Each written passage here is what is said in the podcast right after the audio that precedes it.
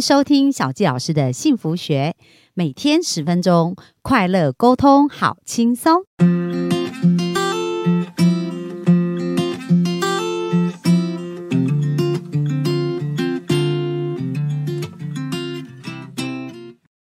今天呢非常开心啊！我们呃前两天其实聊了很多有关于跟孩子互动的一些很有趣的一些经验哦。那今天我们要特别来谈一谈有关于信任这个部分。其实很多在教育孩子的过程，容易遇到孩子他可能叛逆啊、说谎啊，或者是有一些行为上不是那么正直的时候，那我们如何能够去帮助孩子建立一个好的价值观呢？那今天我们跟淑珍就要再继续来聊一聊，呃，如何去给孩子一个信任。那我们再一次热情的欢迎我们的淑珍。大家好，好，那淑珍今天想要跟大家聊的部分是什么呢？嗯、我觉得在教养孩子这个部分呢、就是我们除了要相信孩子以外，我觉得父母要相信自己也很重要。嗯因为其实我我会看到周遭一些人，可能他们也很爱他的孩子，但他会觉得嘖自己好像没有能力，好，或者自己好像也，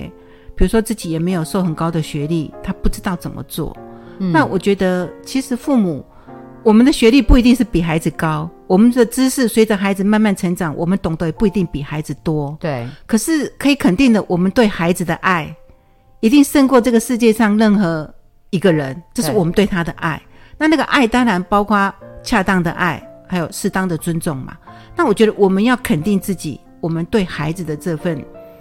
呃爱的付出。嗯那我觉得你对自己的这种肯定呢，无形当中就是给孩子一个很大的安全感。孩子不管他在外面发生什么大大小小的事情，他会很信任、很放心的回来跟你分享、嗯跟你讨论。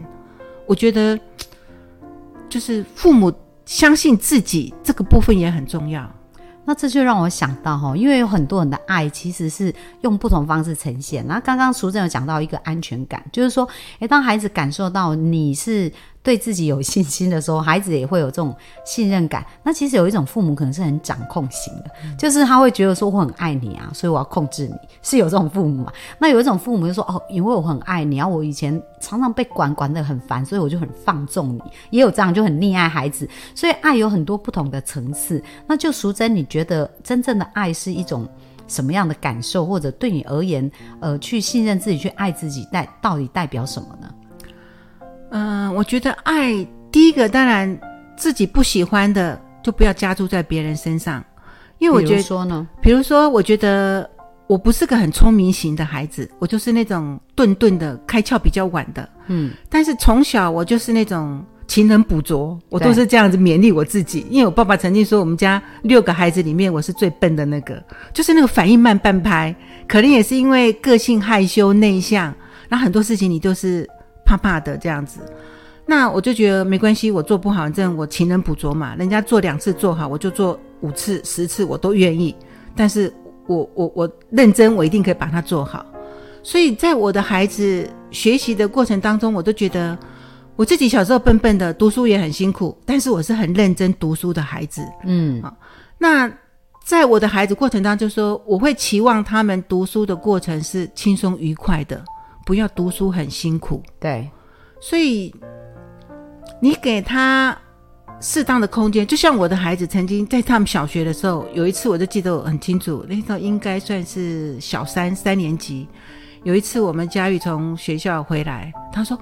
妈妈，妈妈，我跟你说哦，呃，比如说那天他说他好像自然吧考了九十一分，嗯我说哇，很棒啊，因为我觉得九十几分就已经是很棒的嘛哈。我说哦，很好啊。他说我妈你真的很好诶，九十几分你还说很好，你知道吗？我们班上那个某某某，因为他那个好同学跟他很要好，那个同学的妈妈是他们学校里的老师。他说你知道吗？那个某某某他考九十八分，他都在哭诶，他很害怕回去会被他妈妈打。嗯，有的说你为什么少这两分，是不是？对，就类似这样子。所以我觉得我们要相信自己的孩子。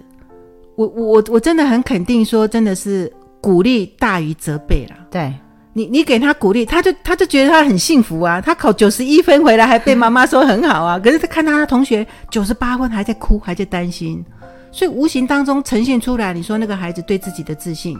他对自己妈妈的那种信任感跟那种崇拜感，他觉得我妈妈你好好，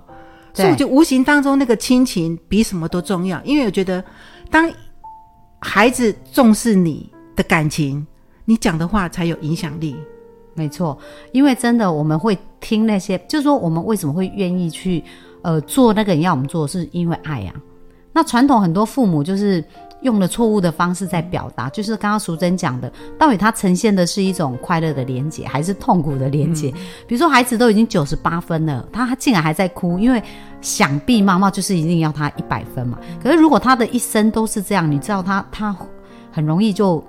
会有精神方面的挑战很辛，苦，对，因为他就是永远对自己达到妈妈的那个标准。对，所以对自己可能就不会放过，你知道，就一辈子是这样，那这样生活有多辛苦啊！而且人在一种紧张跟压力下，其实是很难真正发挥自己的。潜能，对，所以你看哦，像淑珍虽然跟孩子讲说，哦，没关系啊，你考九十一分已经很棒了。然后孩子因为这样产生一块连结，所以他自己就会喜欢读书啊，而不是说哇怎么办，读书这件事好可怕哦，如果没有一百分我就很难读哦。所以各位聪明的父母，你真的要让孩子跟读书这件事要连结快乐，不要连结痛苦，因为如果连结痛苦，他就很想逃走哦。所以像淑珍当下那个反应其实是非常棒。那还有这个部分就是说，诶，那刚刚讲到信任自己啊，就是呃，那你你怎么去鼓励到自己？因为对自己的鼓励也很重要嘛。因为教导孩子总是会有挫折的时候。那淑珍，你有没有这种经验？就是有遇到什么挫折感，然后你是怎么去突破它的？有这种经验吗？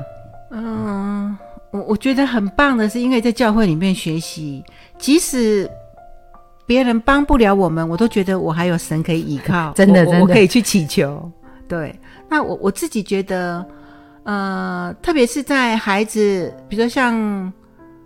老大上三年级，然后老二上大班，全天就是两个孩子都上上学了，全天不在的时候，那时候我就考虑到说，哎，那我应该要考虑二度就业。因为我跟社会隔绝有一段时间的，我自己也需要成长，所以那时候我也鼓起勇气，就是在我离开职场长达十二年之后，嗯，再次决定投入社会，其实也是一个很大的挑战。所以那时候是因为孩子才把工作辞了回来吗？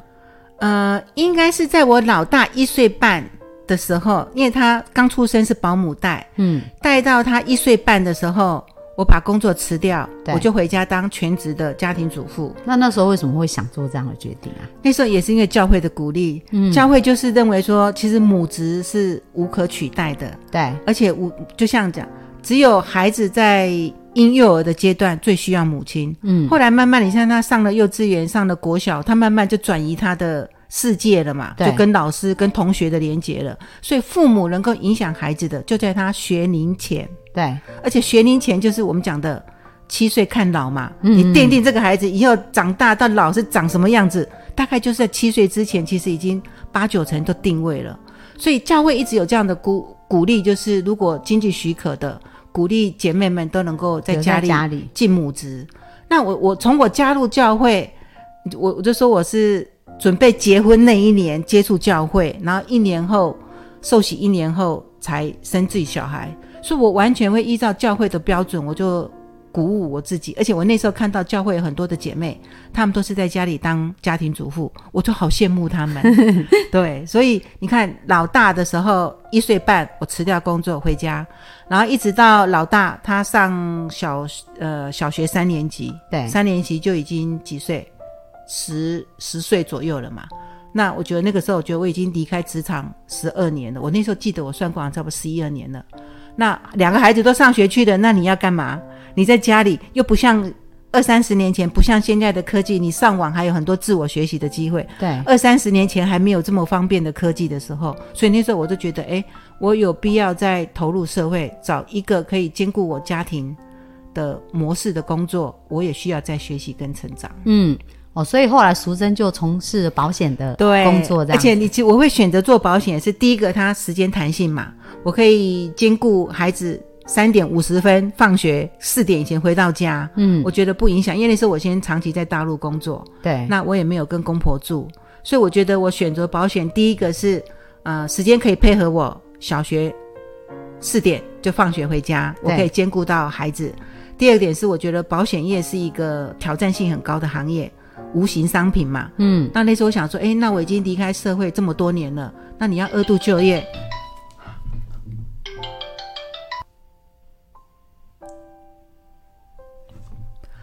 我就想到说我应该要二度就业。那二度就业你要选择什么行业？所以我评估了一下，我觉得第一个保险业的时间弹性，我可以配合小孩；第二个，我觉得保险业是一个最困难、挑战最大的行业，因为无形的商品，如果你都都能够做得好，你都能够卖，那我想做什么其他行业你应该都 OK。还有一个很大原因是，我觉得我非常不适合做保险这个行业。所以你想要挑战自己？对对，那时候其实我我我自己，因为你看老公长期在大陆工作嘛，所以其实呃。夫妻之间也有一些沟通上的障碍，我都觉得，哎，跟先生真的会有一些难沟通，嗯，所以我自己在婚姻上其实有碰到一些瓶颈，所以那时候我觉得，那我我不我不能再这样安逸的在家里跟亲子之间这样子，虽然在亲子互动上我有很大的满足，可是其实那时候我跟我先生的互动上其实有出现一些危机，嗯哼，所以那时候我就觉得，OK，那我我要。多学习，我需要进到一个很挑战的行业，我要挑战我自己最弱的部分，我要去把它补强。嗯，所以我选择保险这个行业。嗯，其实本来只是想当二度就业的踏板呐，可是没想到一待可以做二十年，这个其实也是出乎我意料之外的。对，而且而且其实淑珍后来在保险行业也是做得非常好哦，就是说呃有他的。成就跟他的一个部分，所以其实大家有没有发现，孩子呢？我们从第一集开始讲榜样的重要，所以淑珍在他生命当中，诶，我发现他两个女儿也是都很很具挑战性。因为刚我们第一集有在聊到说，他女儿考考上那个台湾艺术大学嘛，对不对？那他这边有讲到，就是说，诶，一个北医女毕业，然后要去念戏剧。或什么，在很多的妈妈来讲，说我好不容易看北一女，你怎么去念个戏剧门？所以当时淑珍的想法是什么？我我那时候想，她她跟我讲说，我可不可以去练戏剧系的时候，我觉得好，因为第一个是她的兴趣，而且我想说女孩子嘛，反正以后长得漂漂亮亮的嫁人就算了，不一定要有磨得一技之长啊，要养家什么的。所以我那时候想说，好，那就选你，如果你真的喜欢，那就选你喜欢的课，你就是大学就快快乐乐去玩四年吧。我我我是这么想的啦，可是我发现他其实很认真，他没有玩四年，对，他还拿到全校第一名，对不对？对，所以毕业的时候他是以系上是第一名毕业的。所以你看哦，他的孩子们也乐于挑战呢。我觉得这也都是看到妈妈的一个榜样。好，然后再看到妈妈遇到瓶颈，妈妈就去突破。我觉得他们也都有学习到这些，所以也非常感谢哦，淑珍刚刚跟我们的分享，这一点一滴啊。不仅在自己的生命是有改变，其实孩子有很大的改变。所以各位身为父母，我觉得是一个很棒的学习，因为在陪孩子成长的过程，其实我们也在重新长大一次。所以，所以很开心，我们今天在线上跟大家的这一段谈话跟聊天。那我们明天还有更精彩的节目哦。那我们大家期待我们明天线上见喽，拜拜。